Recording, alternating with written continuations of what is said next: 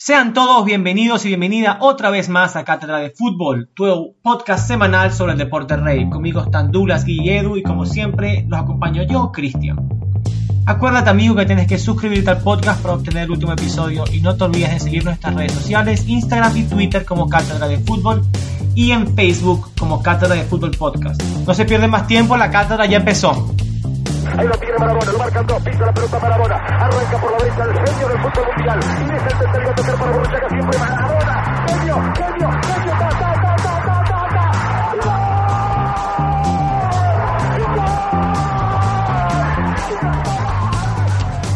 Y ya volvimos con la cátedra de fútbol. Bueno, hoy es un episodio muy especial. Es el décimo episodio de cátedra de fútbol. Jamás pensé que llegábamos hasta los 10, pero llegamos a los 10. Y en honor al décimo episodio vamos a hablar sobre jugadores históricos que llevaron la casaca número 10 y le vamos a dar un buen análisis sobre eso. Pero antes, antes de nuestro tema, vamos a ir rapidito a las secciones del día. Eh, hoy en la historia nos trae el querido Cristian. Gracias, Evo. Hoy en la historia, el 10 de abril de 1988, el Madrid era líder destacado de la liga a 7 puntos del título jugaba a las 5 de la tarde contra el equipo Logroñés, que cumplía su primera visita a Chamatín como equipo de primera. Habían 80.000 espectadores en la grada. ¿Y qué ocurre este día? Bueno, este día Hugo Sánchez, que llevaba hasta ese momento 26 goles en 31 partidos, realiza una chilena histórica que marca un hito en su carrera. Una chilena de tal grado de, de complicación y destreza que hasta el árbitro después del partido le agradece por poder ser testigo del mejor gol del mundo. No sé si es el mejor gol del mundo, pero realmente fue un gol que requiere muchísima destreza, muchísimo talento. Datos interesantes. Hugo Sánchez fue penta, cinco veces fue penta pichichi de la primera liga de España. Y este gol lo metió contra el Logroñés y que si lo lees hacia atrás significa señor gol. El, nombre Logroñés. Claro, no sé como que el, Logroñés le hace, le hace honor al, gol, que metió, Hugo Sánchez. Estaba destinado a recibir ese gol. Claro que sí. Hugo Sánchez, como siempre, está entre los más grandes de Real Madrid. Un gran jugador del Real Madrid y de México. sí, él jugó en el Atlético Madrid también, pero como él jugó en el Atlético Madrid después se fue ah, Antes del Real. Sí, y de, Jugó antes de, sí, antes de jugar jugó antes. Y por eso ahora en el nuevo estadio que tiene el Atlético Madrid, tenían una placa para Hugo Sánchez, pero como se fue al equipo rival, todos los, hinchas del Atlético tiran basura en esa placa todo el tiempo. Yo escuché que antes que se fuera en Madrid, la placa le iban a poner en el muro sobre el estadio y ahorita la pusieron en el fondo del retrete del baño. Esas son las cosas que irte al equipo rival es, es muy difícil, pero... Como lo hizo nuestro querido amigo portugués. Figo. El pesetero del ayer y hoy, pero bueno. Eh, pero se para un equipo mucho más grande. Eh, bueno, bueno, seguimos. Bueno, bueno, bueno, nos movemos a la siguiente sección. El siguiente sección es el equipo del día. Nos trae Douglas. Sí, el equipo del día es un equipo reciente es el Toronto FC, Toronto Football Club, que se fundó en el 2005. Ah, Sabes que yo estaba en ese partido, yo hice historia, yo estaba en, el primer partido en el Primer, partido TFC estaba con el gran amigo Nicolás. Saludos Nico. Fuimos, vimos perder a, Toronto FC su primer día. Empezó con em, empezó mal, empezó muy mal, pero ahora ah, eh, el año, como hablamos en el episodio de de la MLS. El, Toronto FC ya ganó su primera liga y ahora está disputando contra el América para ver si llega a competir con la, lo que sería la final de la Champions uh, League en la CONCACAF. Y quién sabe cómo termina esto, pero en este momento el Toronto FC va 0 a 0 en el partido de vuelta en el minuto 10. Les recuerdo que en la ida el Toronto FC ganó 3 a 1 en casa. Y les recuerdo que yo tengo acá mi computadora hasta el partido. Bueno, bueno. Recuerden que si quieren aprender más, escuchar más sobre la MLS, siempre pueden ir al episodio 8 de, este podcast, donde exclusivamente hablamos de la Major League Soccer. Creo que Dula en, en- en los datos que vi que tenías ahí les comparaba con la academia del Ajax. Sí, estaban jugando. Estaban tratando de, de, de, de usar la misma identidad del Sí, Ajax. sí, esa fue la idea y trajeron a, a- a muchos directivos holandeses. Sí, cierto. Sí, que la, la, la academia de Toronto FC definitivamente es una de las mejores en, en Norteamérica, en, en, en, en la MLS. Excelente punto. Eso es algo que ellos es- es- hicieron, que están haciendo academia en Toronto. Y la idea es que reclutar, hacer una buena fundación para que eso va a llegar a la primera, al Yo primer creo que equipo. le, le va, le va a venir bien. En, en Toronto tiene muchísimo apoyo de la gente. Sus estadios están llenos siempre. Están Gol de Toronto, señores y señores. Perdón. Bien, bien, bien, bien. 1-0. 1 a 0. 1 a 0. Es aquí. ¿Qué le da más gusto? ¿Gol de Toronto porque vivimos en Toronto o porque se lo metieron a los mexicanos? Yo, Porque vivimos en Toronto. mira, son los. Son los, los- los- Cristian.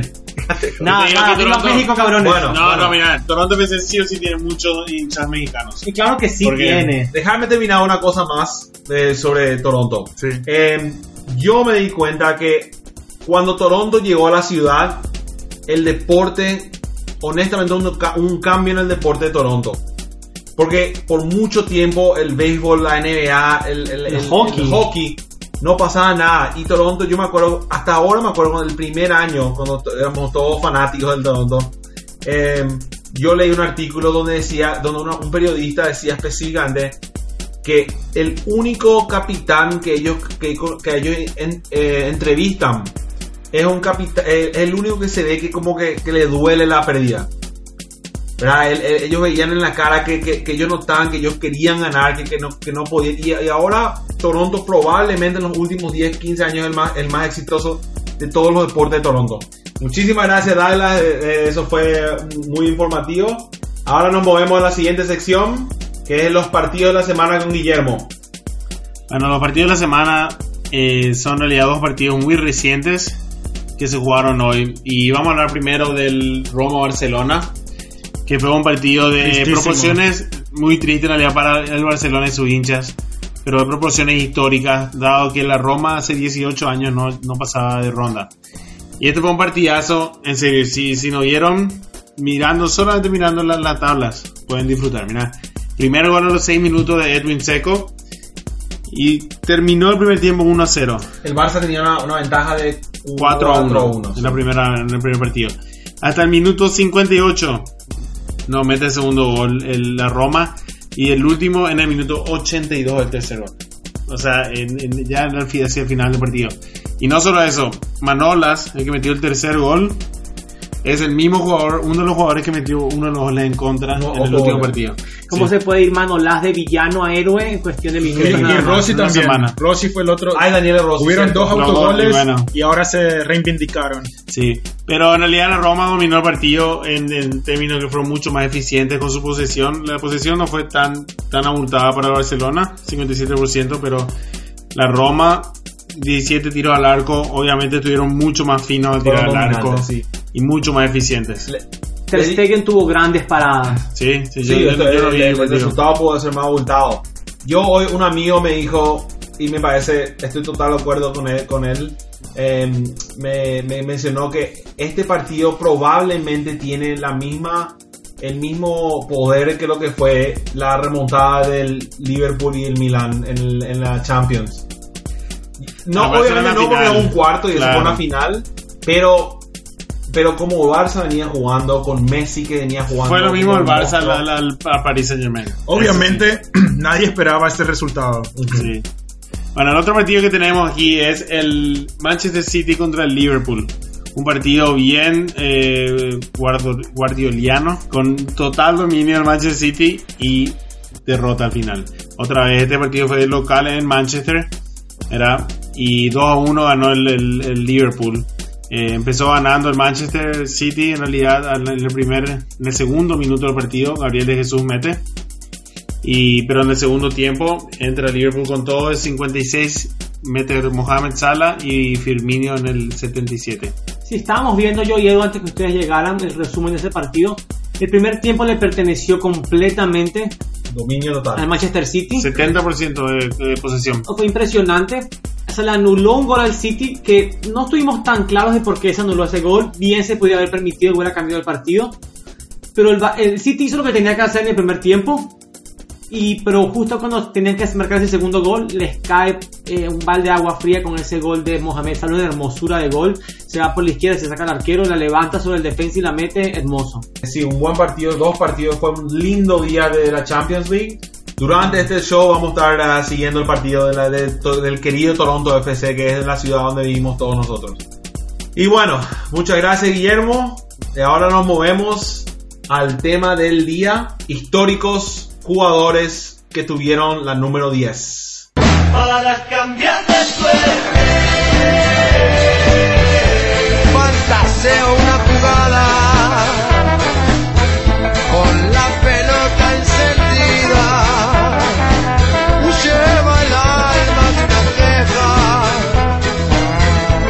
y el cuero es pura vida.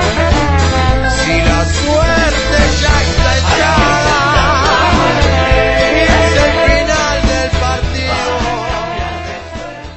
Y bueno, estamos de vuelta aquí con Cátedra de Fútbol. Para dejarles en claro, lo que queremos hacer hoy en día es, vamos a, vamos a ir uno por uno en cada jugador y vamos a hablar de tres áreas que yo, en mi opinión, em, son muy, muy importantes que un jugador tiene que prestar atención siempre, que un jugador necesita definitivamente en, en, en, en algún uh, porcentaje de nivel necesita tener estas cualidades y, y, son las áreas que todos los jugadores siguen entrenando y, y, quieren eh, perfeccionar.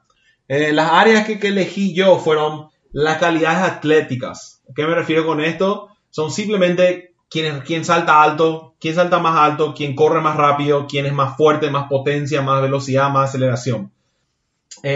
Yo creo que cali las calidades atléticas también representan las cosas que un jugador puede mejorar en práctica. La segunda, en la segunda área que vamos a hablar es la visión del juego. ¿Qué me refiero con esto? Esto es una, es simplemente cuánto entienden el juego, cuánto ellos, cómo saben leer, es, como, es como que la, es la educación que tienen ellos del, fútbol y cómo leen el, terreno de juego y, y cómo ellos, cómo su eficacia y cómo su talento les, ayuda a cambiar un partido basado en cómo va. Una persona como esta puede ser una, persona como Modric del Real Madrid, una, un Tony Cruz o un Kevin De Bruyne de, de Manchester City. Eh, son exponentes de hoy en día que, que representan, que personifican esta calidad. Yo creo que esta área de, del, jugador de fútbol se adquiere con experiencia. Entonces uno se adquiere con la práctica, con este se adquiere con experiencia, con, con jugar mucho al fútbol, jugar a alto nivel. Claro. Creo que estas son las cosas que, cuando un jugador no está jugando, está en la banca, es lo primero que se pierde, es la visión del juego. Entonces, por eso muchos jugadores se quedan perdidos en la cancha cuando sí que no tienen mucha continuidad.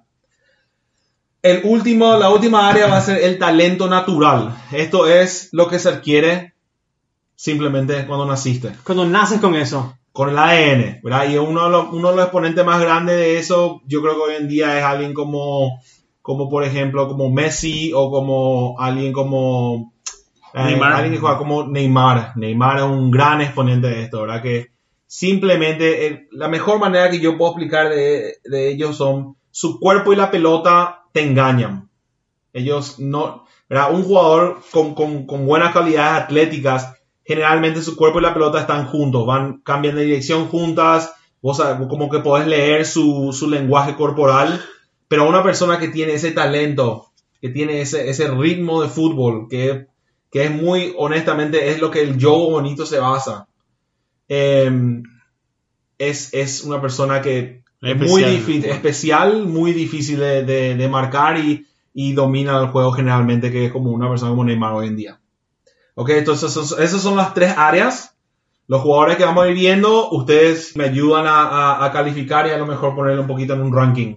¿Qué les pasa? Perfecto. Dale. Bueno, entonces empezamos con... vamos a empezar con uno de mis favoritos que se llama Dennis Bergkamp. Famoso por tener la número 10 en el Arsenal. Tenía la número 8 en, su selección de Holanda era más un, mediocampista delantero, pero más en realidad delantero que nada, más que nada. Tenía una altura de 1,83 o 6 pies. tenía un cuerpo más, un tipo físico, era un poco más delgado, pero fuerte, fino, una elegancia increíble al jugar al fútbol, tenía una aceleración media, pero su velocidad era alta, yo, o sea, él, generalmente no, no creaba espacio acelerando, creaba espacio con su inteligencia. El equipo que jugaron jugó en el Ajax, jugó en el Inter Capitano y jugó en el Arsenal. Metió más o menos en su carrera 201 goles. Estos son, estos son goles de club. Creo que con Holanda metió unos 55 goles más. En cuanto a las características, empezamos entonces. En el talento natural, a esto es lo que me refiero, ese gol contra Argentina en el 98. Denny Bergkamp definitivamente uno de mis jugadores favoritos también del 98 especialmente yo me acuerdo de lo mejor si Arsenal hizo algo bien tal vez fue tener este jugador en, su, en, sus líneas en algún momento. Fue un, jugador increíble realmente. Sí, él era un, era un 10 más goleador, más que nada era más delantero que, armador, pero tenía ese olfato goleador que en, en, Inglaterra eso no se metía muchos goles. Eran, bueno, el Arsenal sí metía bastante goles, pero era una, liga fuerte, una liga donde, donde no, no es fácil meter goles en Inglaterra. Eh, pero mi pregunta a ustedes, la primera pregunta es, Dennis Bergkamp, ¿cuál era su cualidad más, más dominante? ¿Qué les parece?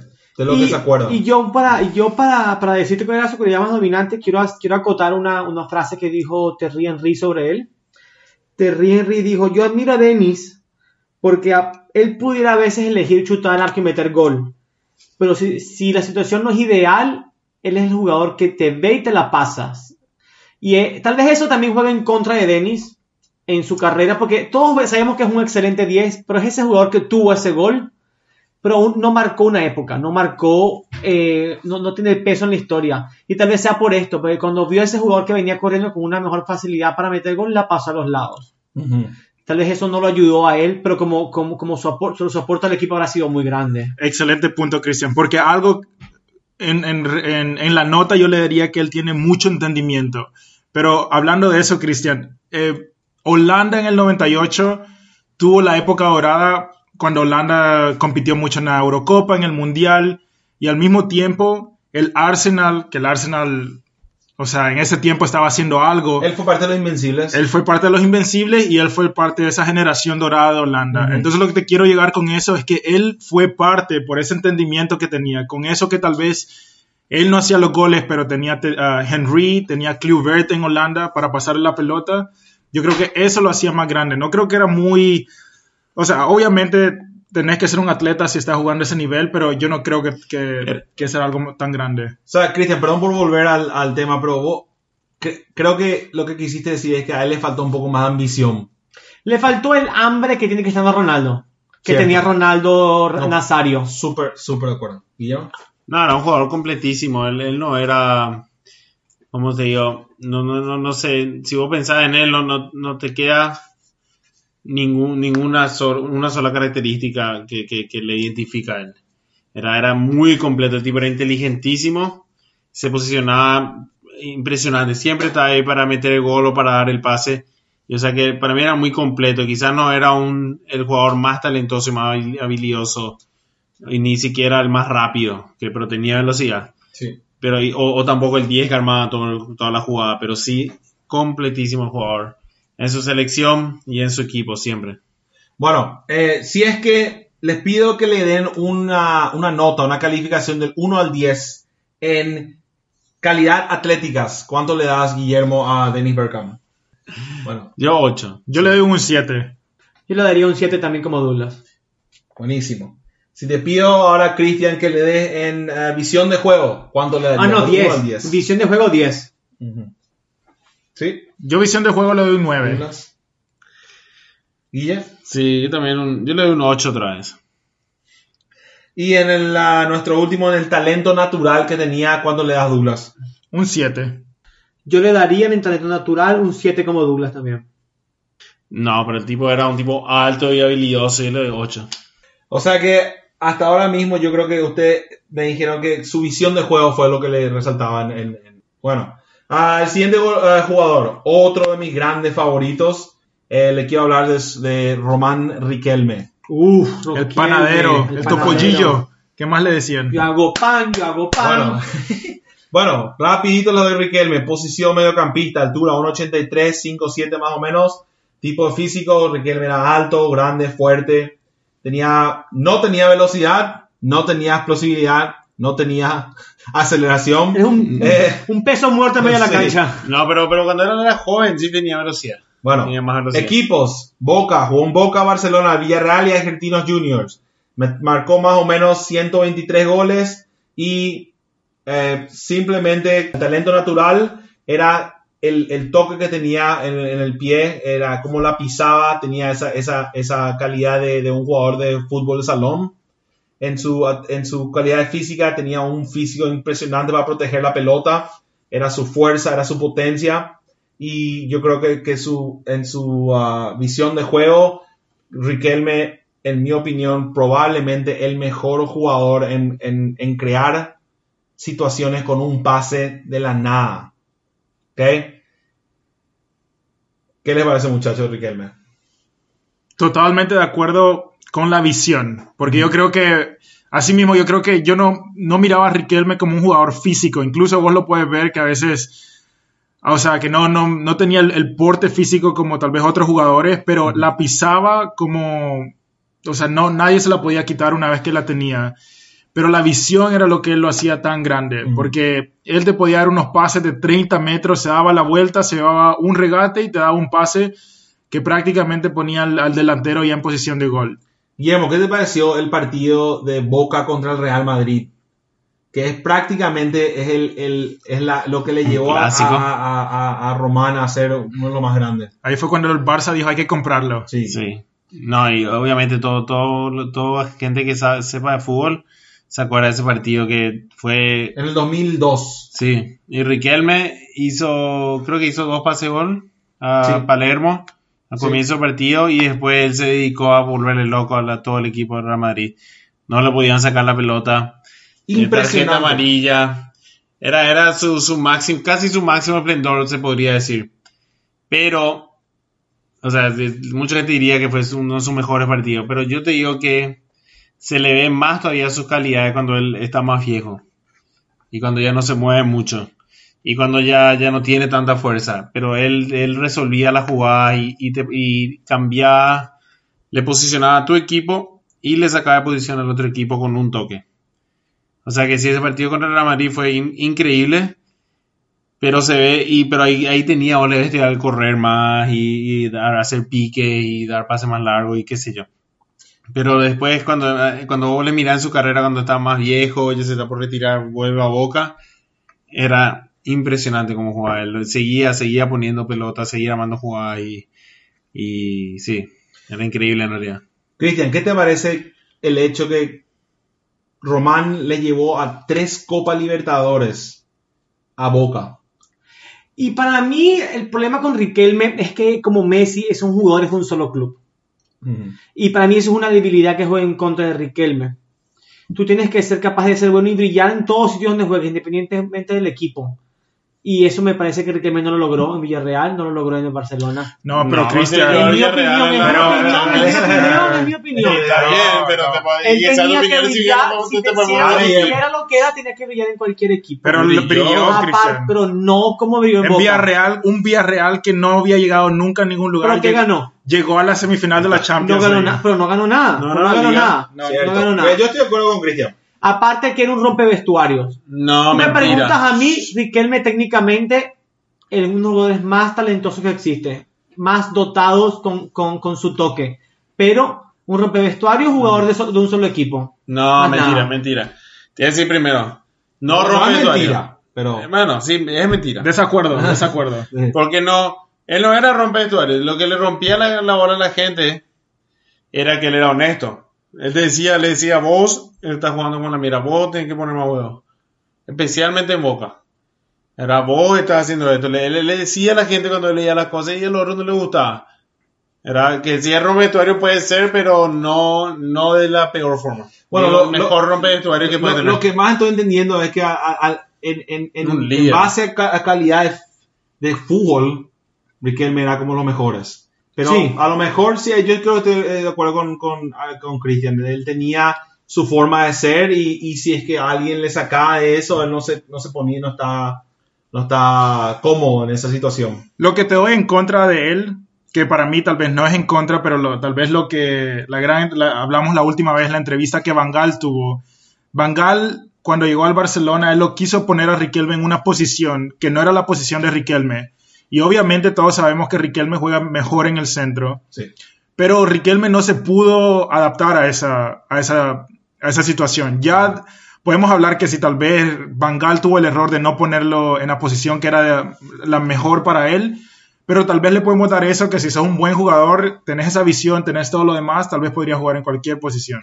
Es cierto, pero yo creo que Román es y va a ser por mucho tiempo el mejor número 10, en, no solamente en casaca, pero en posición. Mi jugador favorito, uno de mis jugadores favoritos del ayer y hoy. Cristian, ¿cuánto le das en calidad atlética a Román? Calidad atlética. Muy bajo, muy bajo. Sí. Eh, Román no salta, no corre. No le hace falta, no es culpa Sí. de él, no le hace falta. Sí. Pero a veces hace falta presionar, a veces hace falta tener ese físico y no lo tenía. Yo le doy un número 5 a Román. Que no sabía que era tan alto. No, se, sí, se- grande, se- se veía más pequeño, pero Por eso No, es posible altos. quitar la pelota, era fuerte. sí, bueno, número 5, número 5. Yo le doy, le doy un 6 porque si no era su juego, lo físico no era lo de él. Guillermo. Sí, yo también 6. 6, no. Bueno, en visión de juego, Guillermo, ¿cuánto le da a Román? 10. Un gran 10. Yo le doy un 10 a, a Román. Wow. Para no hacer la trifecta le doy 9. Para llevarnos la contra. No, qué contra, di 9 nomás. Dula, en, taren- en talento natural, ¿cómo nació Román? 9. Cristian, 10, 10. Guillermo. Talento natural, yo, yo creo que no, él se entrenaba mucho, él era muy, muy dedicado al fútbol. Sí, pero tenía un toque. que Tenía no- un toque, pero, pero su primera obsesión, bueno, puede ser, pero su, su talento era que estaba obsesionado con el fútbol. Bueno, vale. Por Nos movemos. por por Vamos a alguien- hacen todos los episodios. Vamos a alguien también que eh, creo que muy parecido a Riquelme, que es el señor Zinedine Zidane de Francia. Sisu. Sisu. El Sisu tenía la remera 10 en Francia, pero no en el Real. En el Real tuvo la 5. Creo que en la Juve tuvo la 10. Entonces vamos a evaluarlo en Francia nada más. No, si no. querés, él, eh, eh, yo creo que, Zidane era uno de los jugadores más consistentes del mundo de jugar en Francia como el ¿Sabes quién tenía la 10 cuando él jugaba? En Real Madrid. ¿Puedo traer- Figo. Michel Figo, Salgado. Figo, Ah, pensé Figo. que decir Michel Salgado. Bueno, Figo y después Makelele. Tenía una posición mediocampista, un poco diferente a los jugadores que estamos hablando porque tenía una posición un poco más abajo, eh, pero era también mediocampista atacante. Eh, altura 1.85. Más alto que. Riquelme. Más alto que Riquelme. Eh, era un poco más delgado, pero era, era fuerte. Zidane tenía, tenía una, una fama de, de tener físico fuerte. Eh, tenía una, una aceleración media, velocidad máxima media, diría yo. Y tuvo, eh, empezó en el Cannes, después fue al Bordeaux, a la Juve y terminó con el Real Madrid, retirado muy, muy temprano, muy temprano. Tenía como por lo menos 3, 4 años más de fútbol. Él se retiró siendo el mejor jugador del mundo. Sí. Él podría haber jugado unos 3 años más tranquilamente. Goles no era su cosa necesariamente, metió más o menos 95 goles, un poco más con Francia, pero eso no era, su juego, su juego era de crear. Eh, eh, algunos eventos que demostraron su talento natural, el gol de la Champions en la final 2001 contra el Bayern Leverkusen, que fue un centro de costado de Roberto Carlos. La pelota viene cayendo, la, la hace volea, la clava en el ángulo, todos sabemos de Roberto eso. Carlos tiró un centro nomás a Él cerró los ojos y tiró arriba. Un busca, Eh, un buscapié. un buscapié. No, no. no, ni busca pie, busca Ah, cintura. Busca cintura, cierto. Él, en sus calidades atléticas, Zidane muy consistente en sus partidos, es lo que yo leí más de, de- y, y lo que veía también.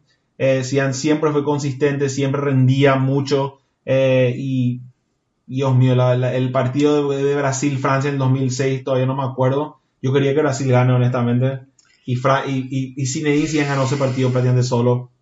Y en el último, su visión de juego, bueno, ahí simplemente quiero, quiero notar el Mundial del 2006, donde Zidane, incluyendo en el 98 cuando ganó, Zidane no fue tan dominante que como fue en el 2006, que tenía ya 34, 33 años, 34 años. Impresionante, ¿qué creen de Zidane? Cristian. Ah. Y bueno, para mí, eh, cuando hablan de visión de juego, hablan de Zidane, era uno de los mejores. Pero cuando, cuando alguien me dice visión de juego, para mí la visión de juego es que es lo mejor para el equipo. Y tú puedes tocar muchos balones, ser el mejor pasador, el mejor centrador, por lo que Zidane eh, tiene desventajas que era muy temperamental. Y él dejaba muchas veces que su temperamento nublara su juicio. Yo me acuerdo que se desaparecía por partidos cuando se le metía alguien en la cabeza. Y eso le baja mucho su calidad. Cuando estaba lúcido era el mejor. Cuando, cuando estaba con su temperamento alto era como si no lo tuvieras en la cancha. Eso le saca mucha importancia a Zidane. Interesante. Guilla. No, sí, Zidane es uno de los mejores jugadores que nosotros vimos, que cualquiera de nosotros yo en toda nuestra vida. No, no hay más jugadores como él en realidad. El tipo podía mantener en su atleticismo. Él mantenía una, una intensidad constante durante todo el partido. Cierto. era un tipo que moría al final del partido y que, que, se, que se retiraba del juego. Cierto. El, el tipo terminaba el partido casi como empezaba. Eh, el temperamento en realidad, sí, sí, pero a mí me, te, tenés que tener el temperamento para ser jugador de fútbol. Sí, pero, pero le, le, costó en un momento muy clave en su carrera. ¿En el Mundial? Sí, ese fue un, error, sí, una, estupidez en realidad, pero... Y bueno. Yo lo que digo es que sí, sin duda alguna Zidane de lo creo que somos afortunados de haberlo visto jugar. Uh, pero muchas de las cosas cuando yo estaba leyendo sobre Zidane es que todos sus, ya sea en el Real Madrid, ya sea en Juventus o en Francia, siempre habían comentarios de sus compañeros que decían, cuando vos no sabías qué hacer, vos se lo dabas a Zidane y Zidane iba a hacer algo. O sea, el entendimiento que tenía con sus compañeros era de otro nivel. De acuerdo que a veces el temperamento tal vez, sí, hubieron muchos, vos puedes, hay, hay muchos videos de sigan recibiendo tarjetas rojas que tal vez no, no, le hacen fama. No le hacen fama, pero cuando estaba enchufado, estaba con todo. Hay una imagen en el Mundial del 2006, cuando jugó contra Brasil, que él se está llevando a Ronaldinho, a Kaká, creo que a C. Roberto, está pasando en medio de cuatro jugadores. Son de los pocos jugadores que le pudo hacer eso a, Brasil, o sea, lo bailó en el juego de Brasil. Bueno, bueno yo, yo en realidad no hablé de la visión de juego que, que, sería injusto no hablar de Zidane de su visión de juego. El tipo le, hacía jugar a todos los equipos que, en el que estaba y era eh, jugaba en, en todos lados en realidad. Jugaba, atacaba bien, defendía bien, armaba jugadas, definía jugadas. El tipo era otra vez como Berkham, creo que algo muy europeo, jugadores completos y muy disciplinados que era impresionante mirarle en realidad. Guillermo, ¿cuánto le das en calidad atlética a Zinedine Zidane? Calidad atlética, le doy un 8, como Berkham. Yo atlética también, creo que un 8. No era, no era el más fuerte ni el más rápido, pero mantenía la consistencia durante todo el partido. Yo a Zidane él no sobresalía, pues tampoco estaba por debajo de la media. Yo opino que una buena media sería darle un 7. No podemos estar de acuerdo, ¿verdad? No. Va en contra de las reglas, parece que. Visión de juego, Cristian, ¿cuándo le das así? Cuando estaba lúcido, cuando estaba eh, molesto. cuando estaba en su mejor. No, yo saco el promedio, le doy un 8. Un 8 sin incidente. Sí, o, cuando está lúcido es 10, cuando no está lúcido es 4, entonces le doy un 8. Yo le doy un 9. ¿Guillermo? Sí, yo le doy un 9 así el jugaba, era, era impresionante cómo jugaba. Douglas, un talento natural. ¿Cuánto le da al señor Zinedine Zidane? Un 9. ¿Cristian? 9. Guillermo. Yo creo también que un 8. Porque él era, era muy disciplinado, era tipo se dedicaba mucho. ¿Sabes lo que, lo que te decía? Lo que, te quiero decir de Zidane, creo que al final es que él tal vez no era excelente en todos los puntos, pero mantenía una consistencia en todo. Bueno, seguimos ahora con Ronaldinho, el señor Ronaldinho. No sé cómo vamos a hablar de este muchacho porque era impresionante mediocampista, altura 1.81, son mi altura, 5.11. Eh, Ronaldinho delgado y fino al comienzo, terminó grueso y potente. Ronaldinho se puede decir que al principio de su carrera corrió, después rodó. sí. Tipo, uh, su velocidad, tenía, hubo un tiempo en el 2002 cuando era rapidísimo. Eh, rapidísimo. Se fue cambiando Ronaldinho. Eh, bueno, hablo más de él enseguida. Los equipos, gremio, PSG, PSG, Barça, Milán, Flamengo, Atlético Mineiro, Querétaro, se fue a ganar Querétaro. Querétaro y el Fluminense. Goles, 167 goles, más o menos, un poco más con Brasil. Características de Ronaldinho. Su talento natural, eh, todos sabemos que Ronaldinho era un mago con la pelota.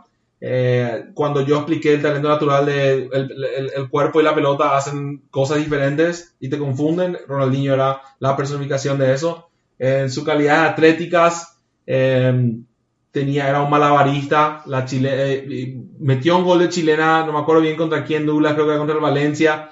Eh, Ronaldinho siempre fue un malabarista con la pelota. Y lo último, su visión de juego. Ronaldinho, lo que iba a decir hace, hace poco y que me paré, fue que Ronaldinho fue en etapas en su carrera. Al comienzo era un, un, un winger, un lateral, lateral que subía y bajaba y que corría y que, que- que hacía muchas cosas. Después fue, fue- su posición fue bajando, entrando un poco más al centro, donde no necesitaba correr mucho, donde hacía más asistencia.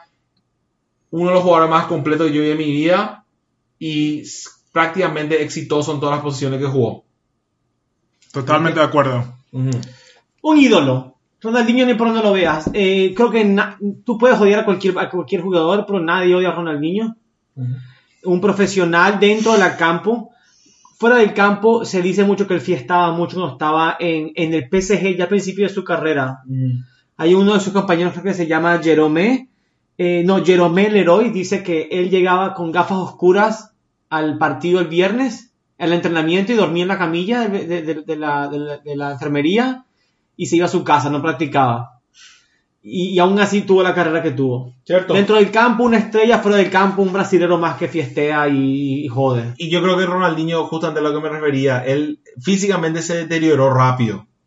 No mantuvo una, un juego alto por mucho tiempo. Él su nivel bajó muy rápido, o sea, eh, él hizo con muchísimas cosas con Brasil, con el Paris Saint Germain y con el Barcelona, pero él se, él, su, su juego empezó a bajar muy rápido. Él todavía tuvo muchos años cuando fue al Milán, después fue a México, donde su nivel bajó cuando estaba to- todavía muy joven. Y así como lo que dice Cristian es que esto no es la farándula que queremos decir qué es lo que pasa a- a- afuera de la cancha, pero Le afectó su carrera. le afectó. sí cuando afecta. Sí, porque incluso Guardiola, cuando él llegó al Barcelona, esa fue una de las razones que le dijo que, que no lo quería tener en sus planes. Era porque... Creo que le dio la opción. le- no, no sé realmente, pero le, prácticamente lo vio como que no estaba en sus planes porque no era disciplinado, eso así como lo, él lo vio. Sí, no, pero él- este tipo era uno de los más grandes talentos en todo sentido. Que si vos pensás que el tipo no era un tipo disciplinado, no se cuidaba, no hacía nada especial en su vida para ser jugador de fútbol, pero lo mismo llegó a, la cima y a dominar el, fútbol en realidad. Te das cuenta de lo talentoso que era el tipo en, en todo sentido, con el balón, en, en su dominio y también en su cuerpo era un cuerpo perfecto era. No- Si no necesitaba, si podía farrear todo el, todo el fin de semana. Me acuerdo cuando, semana. me acuerdo cuando le decían que estaba gordo, se eh, subía la camisa y todavía tenía todo, Tenía todos los abdominales. todos los abdominales. Guillermo, me interesa saber qué puntaje le da a Ronaldinho en calidad atléticas. Yo le di nueve. Douglas. Atléticas le doy un 8 por lo que hablamos, que cambió mucho sobre su, en su carrera. Cierto. Cristian. Yo considero que como él corría cuando comenzó 10 y como terminó su carrera 1, yo creo que 5 su calidad atlética. ¿En serio me estás diciendo Cristian. eso? El tipo no se cuidó nunca. Claro. Y lo mismo podía jugarte al máximo nivel. Pero piensa lo que hubiera a máximo nivel, no. Cuando él Sí, fue a Milan, él no, tocaba sí. la pelota en medio campo nada Bueno, más. Sí, Quiero- sí, quiero- pero y Milan al perdón. máximo nivel. Quiero, quiero, Pero, pero no corría. quiero dar lo que Ahí importa. donde tu habilidad te mantiene. Y la, la categoría que está hablando Eduardo Oh, cierto, es, es atletismo. y mi, mi cierto, punto es cierto, que tiene el número 5 cierto, en atletismo. Sí, porque te iba a decir que él, él a mí, yo con, el- con el Atlético Mine- Mineiro, Ronaldinho le sacó campeón de la Libertadores A puro pase. a puro toque. Y cuando te vas a Qatar ya no estás en el alto nivel. Bueno, Sí, Douglas, sí. entonces, Cri- Cristian, entonces visión de juego, ¿cuánto No, le da? Ah, que 10. Querétaro. Visión de juego 10. No, Douglas, visión de juego. Tenemos que repetir eso porque estaban hablando ellos No, mientras no, me no. preguntaste. Cristian, visión de juego. No, 10, absoluto. Douglas, 9. Sí, nueve. Yo pensaba que Douglas le iba a dar 10, 10, 10, 10, 10, 10, 10. Me estoy, me estoy reservando. Y bueno, para terminar, el talento natural. ¿Qué yo, le, yo le doy Ronaldinho? 10. Y ahí yo creo que 10 para Ronaldinho. Gaucho. Sí. Guillermo. Diez, diez. Wow, el primer 10 de Guillermo. Yo le, ¿Y doy, yo le doy Cristian? 10 y te voy a decir por qué. Yo no sé si él inventó la elástica, que lo dudo. No. Pero él fue el que trajo la elástica a la luz pública de nuevo. Y eso lo hace alguien con talento natural. Eso no se entrena. No, Sí, cierto. cierto. Espectacular, me encanta lo que estamos haciendo ahora mismo. Vamos a terminar con los últimos dos. Y ahora quiero pasar a alguien muy parecido. Yo creo con los, con los comentarios que dijeron que es Diego Armando Maradona. Diego Armando Maradona, uno de los mejores jugadores de la historia, sin dudar, posición mediocampista, eh, mediocampista delantero, una altura de 1.65. 5'5". Sí, porque le estábamos diciendo ya a, lo- a los pequeños que escuchan la cátedra que si no tenés un buen físico no ibas a poder ser un buen jugador. Pero ahí Diego viene, Armando medía 1.65. ahí viene pero- Maradona con su altura. pero, se, pero caminaba como que tenía dos metros. Eh, tenía un físico fuerte eh, abajo, pero era fuerte, grueso. ¿Sabes a quién me recuerda en su físico? A Luis Suárez. Un tanquecito de guerra. Sí, Tal vez un poco más atlético, Suárez es mucho más alto. Sí, es decir, más sí, pequeño todavía. Pero, pero así robusto. Sí, sí, sí, sí. Ah, su velocidad, Maradona rapidísimo, era explosivo, muy parecido a lo que es Messi hoy. Eh, equipo que jugó, empezó en Argentinos Junior, fue a Boca, después fue al Barcelona, al Napoli, donde fue muy exitoso, al Sevilla y al Newell's Old Boys. Y a Boca. O sea, fue, volvió a Boca y después terminó en Newell's Old Boys. Sí. Eh, 259 goles, probablemente más, más No. fácilmente metió más de 300 goles. Eh, características en su talento natural, todos sabemos, conocemos el gol del 86 de, Inglaterra. En su visión de juego, la asistencia en el 90 a Canigia, que le dejó en pedazos a la defensa de Brasil. Y en sus habilidades atléticas, bueno, una de las cosas que personifica más es, es el salto que, que, hizo para hacer la mano de Dios contra el arquero de, Inglaterra que era probablemente un metro más alto que él. Eh, Diego Armando Maradona, eh, honestamente, uno de mis jugadores favoritos, parecido a Ronaldinho en el, en el sentido de que también no se cuidó. Prácticamente él y Ronaldinho pasaron toda su carrera sin practicar, sin cuidarse y fueron impresionantes. ¿Qué les parece? No, Maradona practicaba un poco más, pero sí, eh, totalmente no se cuidaba. Obviamente no, no, no, no queda mucho que decir de Maradona que no se ha dicho ya. El de tipo, uno, uno de los mejores jugadores de la historia. Talentoso desde de que nació, el tipo ya, ya habrá nacido con una pelota. Y, y yo creo que es difícil decir quién es mejor en realidad, si él o Pelé. Él es- O Messi. sí, no, muchísimo mejor que Messi. Ah, bueno, no No, empezamos. no hay ni, hay ni Bueno, comparación. No empezamos ni comparación. Eh, Douglas, perdón. Increíble, eh, Maradona es totalmente un jugador. ¿Sabes lo que Maradona tiene que yo siento que ya no se ve en el fútbol? Es que él, él hacía cosas en, el medio de la cancha, hacía cosas así jugaditas que, que tal vez, y que ta- tal vez no se compara. Un jugador que me, encanta, mi Iniesta, que él hacía cosas así como, o sea, Maradona hacía lo que Iniesta hace, pero mil veces mejor, en el sentido que toquecito, Con como más regate, más más, ritmo, creatividad, más creatividad. creatividad. Mm. Pero eso es lo que te digo, se ha perdido eso. Y la última vez que vimos eso fue con Maradona. Ahora Maradona tiraba centros de chilena. Sí, De Rabona. No, de, de chilena. sí. Mm. No porque esa una vez le parecía. El tipo agarraba, tenía la pelota en el suelo, Cuando levantaba quería. Cuando y tiraba quería. el centro. Quería. Y no era un centro ciego. Ah, centro A gol la, era. a la cabeza Canigia. Y, Era- y centros con la rabo- rabona. sí. Sí, era el tipo, el mejor jugador que, que, que, que, que hubo. Cristian. Sí o sí. Y ustedes me van a decir que soy negativo. Ahí, ahí viene, prepárense. Pero la razón por la que hoy en día tenemos el debate peleo-Maradona es por culpa de Maradona. Cierto.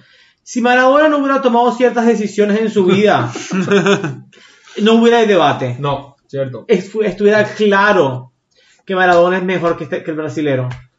Eh, el Maradona personaje eh, acalla al, al Maradona jugador y eso a mí me molesta mucho y me da mucha lástima. Como, como jugador te digo que Maradona que me gusta a mí es Maradona del Napoli, no el del Barcelona, no el de la selección. Yo me con el Maradona del Napoli que fue un equipo chico y lo sacó arriba, lo hizo ganar la UEFA, lo hizo ganar títulos, hizo maravillas con eso. Los mundiales no se los quito, metió un gol con la mano, digan que digan la mano de Dios, eso es ilegal, no debería haberse, no se debería haber logrado. Metió un gol de medio de la cancha, pero no lo hizo una sola vez nomás. Metió un gol corriendo en medio de la cancha, no es que lo hacía en cada partido, pero Napoli sí, sí, sí relució. Mm. Eh, yo digo que su, su historia y su marca en la historia está condicionada por lo que hizo fuera de la cancha y para mí Maradona es un 10 que se bate con los otros 10 en este episodio. No es el mejor 10 y lo voy a demostrar con mi votación. No, ¿Sabes es- qué? Te voy a decir algo. es algo que estoy de acuerdo contigo, Cristian. Yo creo que Maradona, un Maradona que se cuidaba y que, que, que, que, que, que se enfocaba en, lo que, en su carrera, le sacaba a Argentina campeón del Mundial del 90. Pero hoy te lo quería su Fácil. tobillo. No, cierto. ¿Cómo puta iba a jugar sin drogarse con ese tobillo? Pero no necesitas hacer cocaína y Hay otro, otro tipo de droga. Hacer otra cosa que voy a hacer.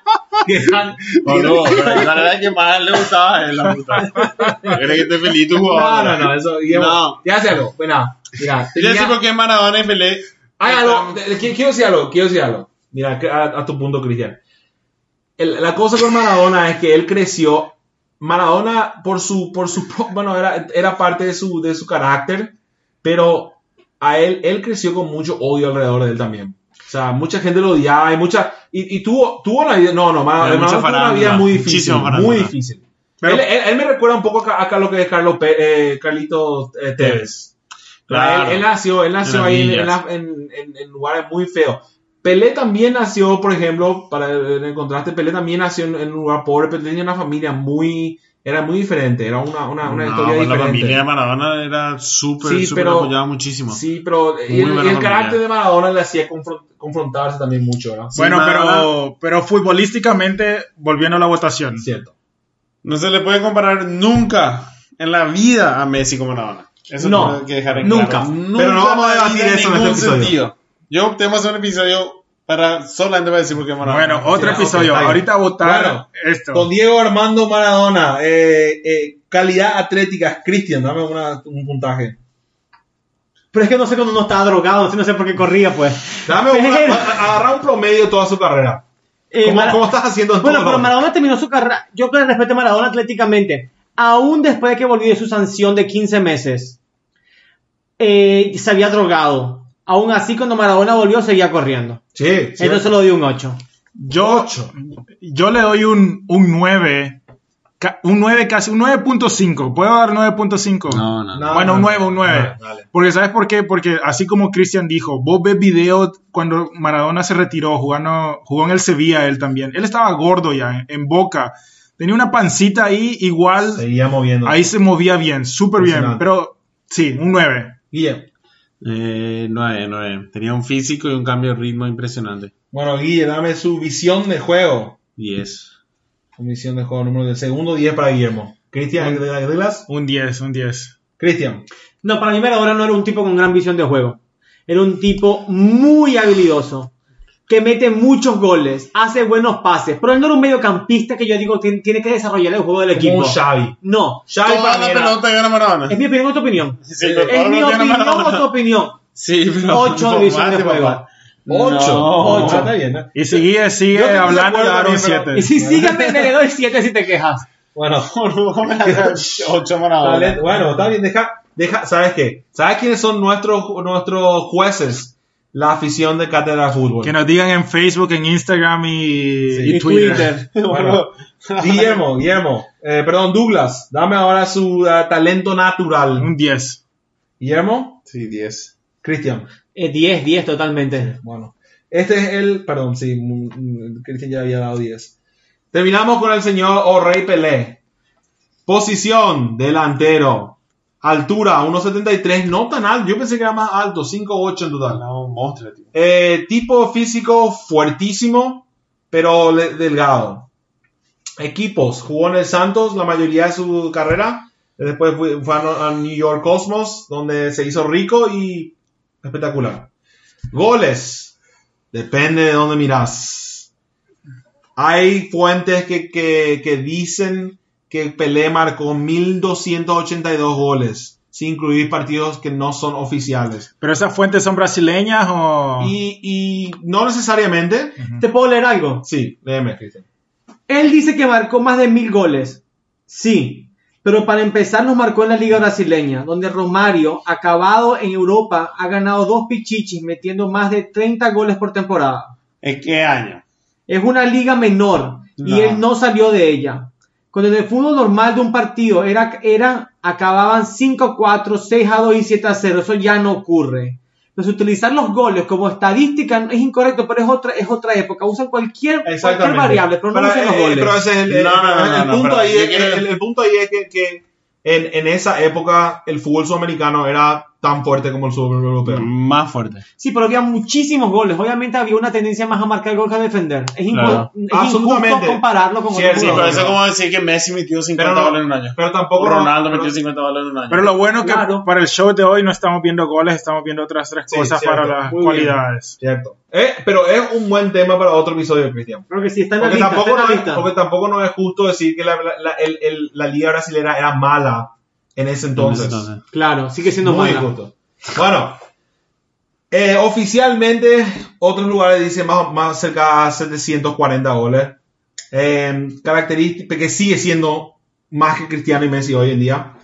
Características, esto les quiero, quiero contar, pues yo leí en el talento natural, puse el, un gol que no se firmó, que él marcó con, con Santos contra el Juventude, un equipo de- de- del norte de Brasil.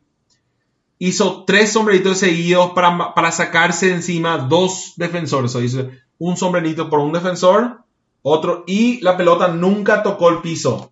Él recibió con el pecho, hizo el sombrerito por un defensor, otro encima al arquero y la puso en el arco. Supuestamente el mejor más lindo que Pelé marcó en su vida.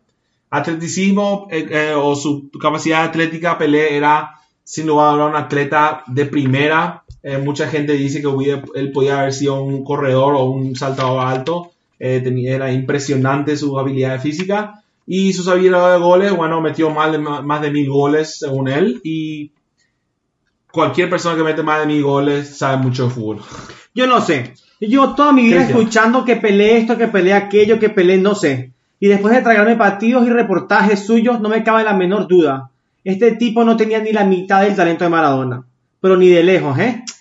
No es en mi opinión el mejor, sino que Cruz, Platini, Van Basten, Romario, Ronaldo, Zidane, Ronaldinho tenían mucha más calidad que él. No te niego que era un gran jugador, está claro, un killer del área con un instinto goleador tremendo, además de tener una buena visión de juego. Pero decir que fue el mejor, teniendo a Maradona ahí a la mano, es injusto. Cristian, ¿qué tiene en común todo eso que, no- que, que- que- que nombraste? Son excelentes jugadores mejores que Pelé. Vinieron después de Pelé. ¿Cómo vas a comparar si alguien, si yo te hago hacer algo, a mí a practicar eso hasta que No. me salga y hago? Déjate no. no, no, no. Hay no un puedes valor decir que porque alguien primero. Y tiene un valor, Un, un pero valor porque tiene que ser mejor.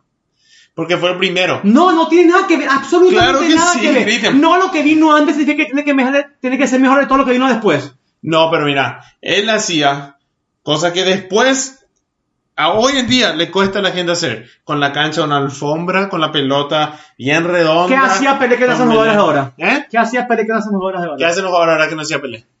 Nada, todo hacen Eso es todo. lo que te digo. Hacen todo. Eso es lo que te digo. Pelé, Pelé hace hacía ya cosas Bueno, quiero escuchar a Douglas. Quiero y escuchar a ganó tres mundiales. ¿Quién ganó tres mundiales? Cierto. Nadie más. Bueno, pero si vamos al caso, son tres. ¿Qué te dice No. que los tres mundiales los ganó él? Quiero escuchar No, a Douglas. Pero eso te iba a decir, ese es un buen punto que guíe, obviamente Pelé, probablemente el primero o el segundo mejores del mundo en mi opinión, pero lo que Pelé hizo es que la consistencia en ganar partidos grandes, que algo que tal vez lo, no ha hecho Messi, Ronaldo, Maradona puede decir que ganó un mundial, pero Pelé ganó tres mundiales. Cierto. Ganó que la Libertadores, ganó Copa del Mundo. Claro, y Santos, en ese momento en el mundo era tal vez como decir en el Real Madrid en, su- en- en- en algún momento en historia, no ahora, pero que, que ganó mucho, eso te quiero decir. Sí, que él estuvo, o sea, en cualquier equipo que él estuvo, probablemente tenía en los equipos de Brasil cuando él jugó, tenía otros jugadores buenísimos, pero hizo goles casi en todas las finales, estuvo ahí, o sea, la consistencia estuvo Era ahí. un jugador consistente, pero yo creo que estoy también de acuerdo con Cristian en que él no era en las tres áreas perfecto. Pelé, por ejemplo, no tenía un talento natural increíble. Pelé, yo, por ejemplo, a mí, por ejemplo, para mí Pelé era más como Messi. Tiene más el estilo de Messi. Claro. El, el- el estilo que cuando cambia de dirección, todo su cuerpo cambia de dirección, la pelota le sigue y nadie le puede, nadie, nadie, nadie sigue su ritmo, Sí. más atlético. Pero para mí, por ejemplo, Ronaldinho era más, tenía un, un fútbol más, un más juego bonito que Pelé. Sí, claro, eso puedes decir, pero te, te voy a decir un punto. Sí. Es que nadie en el mundo, un, un ejemplo, imagínate un mundo donde nadie engancha la pelota. Nadie hace un enganche. El primero en enganchar es un genio. A pesar de que todo el mundo va a poder enganchar, el primero en enganchar es un genio. no, so- estoy de acuerdo. Y, y eso le hace mejor. Cristian, ¿qué decía algo más? Sí, Pelé ganó mundiales. Sí. Pero ganaron los, los mundiales fueron ganados gracias a Pelé. En el mundial del 62, ma- Pelé marca solamente un gol. En el mundial del 70, Pelé marca cuatro goles. Pero nadie habla de, de Jairzinho, que metió siete goles para Brasil en Sí. ese mundial. Mm. Entonces, ¿por qué la gente usa los mundiales como, como, como característica de Pelé? Para decir que es el mejor. Vos estás usando goles nomás. Si no los ganó él. Primero lo- en ese 62. Pero a mí me dicen que el Pelé mete muchos goles. Y, usan eso de excusa. Pero Yes. después no metió los goles para ganar el mundial, los metieron otros. Bueno, pero No, en el pero al 58, esperamos, en el 58 met- go- Pelé metió tres goles para armar la final. No, metió más, metió siete goles y Pero metió en dos en la final. Dos. Ah, dos en la final, perdón. claro, Sí, bueno, sí. ganó un mundial. ¿Cuántos jugadores no han ganado un mundial? Está bien. pero Pelé ¿Cuántos ha ganó? No, Yo- tres. Pero los otros dos no son gracias a Pelé, es lo que te explico. No, se pero- la no, no, eso no es mundiales. cierto. Eso No, es- no, no pero es- lo, es lo mismo que dijimos de Dennis Bergkamp, o tal vez lo que yo dije, que eh, lo que estaba en común cuando Holanda y Arsenal es que Dennis Bergkamp estuvo en ese conjunto. Lo que Brasil hizo, obviamente que habían otros jugadores buenos, pero estuvo parte de ese equipo. Bueno, muchachos, esperen un ratito. Me, me duele mucho para este, este debate porque está buenísimo. Eh, tenemos que encontrar una manera de hacer un episodio de esto. Pero por ahora tenemos que enfocarnos en lo que Hay que tenemos y votar. y terminar y hay que votar. ¿Ok? En calidades atléticas, a Pelé, ¿qué le da a Guillermo? 10. Dudas. Yo le doy un 10. Cristian. 10. En visión de juego. Dulas, dame. 10. Douglas le da un 10. Cristian. 9. Guille. 10. Metió mil goles. Bueno, bueno, ya, ya. ¿Cómo me Ya, vas a Guillermo. darle 10? Eh, en talento natural. Puta, Guillermo. Talento natural. Yo le doy 9. El tipo se cuidaba mucho. Y Yo le, yo le doy un 10. Porque el tipo llegó hasta muy. Llegó hasta Nueva York Viejo, como, sí. llegó viejo, Sí, jugando no, fútbol, jugando bien. Sí, pues sí. Sí, pero ah, talento. creo 7. yo. ¿Por qué? Porque está bien para su época, era excepcional. Pues si lo comparo con los otros 10 en la lista, que es el objetivo, no creo que era mucho mejor que los otros. ¿Cómo, Sí. pero no? Y no, 7 es mi opinión. Bueno, ¿cuál es la, la Sí. final? Bueno, Ey, ¿qué tu opinión? final, ¿Qué es tu déjame- opinión? déjame ¿Qué es fumar, esa- déjame Y es mi voto, yo voto lo que yo Voy a quiera. firmar, ¿ok? Democracia acá, vamos a ver qué pasó. Bueno, el conteo está acá definido. eh, lo- el debate estuvo muy bueno, muchachos. Gracias por, eh, por la pasión de siempre. Hay gente llorando acá en el estudio. Y a Guillermo y Cristian, por favor, pues, séquense las lágrimas y los mocos. Y aquí Si, tú me vas, a dar- bueno, si- si me vas a decir que ganó el, el, el impotente, Bueno, Cristian, Bueno, por favor, déjame. No, no. Bueno, en sexto lugar, en sexto lugar quedó Dennis Bergkamp. impotente En sexto lugar quedó Dennis Bergkamp, gente. como de esperarse. 71 puntos. Buen jugador, pero sí. Buen jugador, pero- con, con 74 puntos quedó Román Riquelme. Ah, Un punto más Zinedine Zidane, 75. A mí me estaba más Román. Para cuarto. y verdad que los dos son... Al fin, eh, su comentario al final. Ok. ¿ok? En tercer lugar, con 80 puntos, quedó el señor Ronaldinho. ¿Quién quedó primero y segundo? En segundo lugar, con 84 puntos, quedó, quedó el señor Diego Armando Maradona.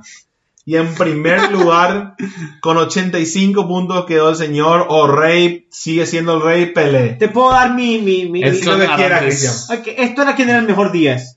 No quien era No, el no, mejor... no, no, era, no, no, no, era simple, no, no, no estábamos haciendo eso. Simplemente ¿Para qué votamos entonces? No, es que te, te estábamos dando cualidades. Ok. físicas. ¿Quién es el mejor jugador que usó la remera número 10? Bueno, y sí, yo pensé que estábamos votando eso y resultó que estábamos votando por quién era el que mejor vendía Viagra. No, Y resulta no. que ganó Pelé.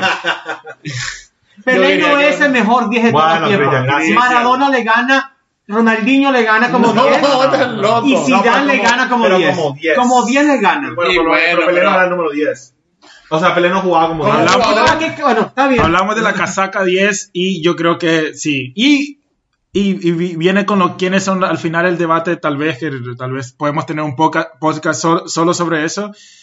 Quiénes son los mejores jugadores y podemos ver otras formas, pero ahora mismo es Pelé y Maradona, en Sí, mi sí. opinión. Sí, es cierto. Sí, yo también creo sí, que, que quedó bien el, el, el ranking. Ustedes no saben votar. La gente no se ve, lo- la gente no se ve a los ojos acá ya. No, pero. Pero sí, Pelé y Maradona están muy cerca en realidad uno de los uno de otro. Y. Bueno, yo quiero concluir este show con que por esto de que la gente no habla de Pelé y Maradona, porque se pone caliente, Pero yo creo que honestamente muy buenos puntos. Eh, creo que todas sus opiniones muy válidas. Eh, no es necesario que estemos todos de acuerdo. Eh, Nunca vamos a estar todos Podemos vivir todos tranquilos. Y unos saludos, algo más muchachos. Saludos, aparte de fútbol, paren de hablar de, de Maradona y Pelé. Bueno, aparte de fútbol, recuerden de suscribirse al podcast. Es muy importante para nosotros que ustedes se suscriban. Y así, cuando saquemos el nuevo episodio, te llega una notificación en tu celular y te enteras directamente. Un saludo a todos nuestros amigos de Latinoamérica, nos están escuchando en Norteamérica, Centroamérica, Suramérica, incluso tenemos muchos amigos que nos están escuchando desde Europa y desde Asia. Japón, Australia, Sí, muchos saludos a Arabia todos ustedes. La cátedra llega al mundo, ¿eh? La cátedra llega. Ah, y les, in- Los tubeses que dicen ustedes. les informo. eh, presten atención al logo en este episodio o al siguiente episodio. Presten atención al episodio 10 y 11. Están- vamos a estrenar nuevo logo, mi gente. Espero que les gusten y esperemos sus opiniones. Y nuevo sonido también esperamos que... También nuestro productor Anthony Lozano, productor de música, nos va a dar nuevos sonidos para acompañarnos en este viaje futbolero. Muchas cosas nuevas pasando después del episodio número 10. Muchachos, te- les digo que este fue, al menos grabando, fue el que más el más divertido hasta ¿Qué ahora. pasa con Toronto?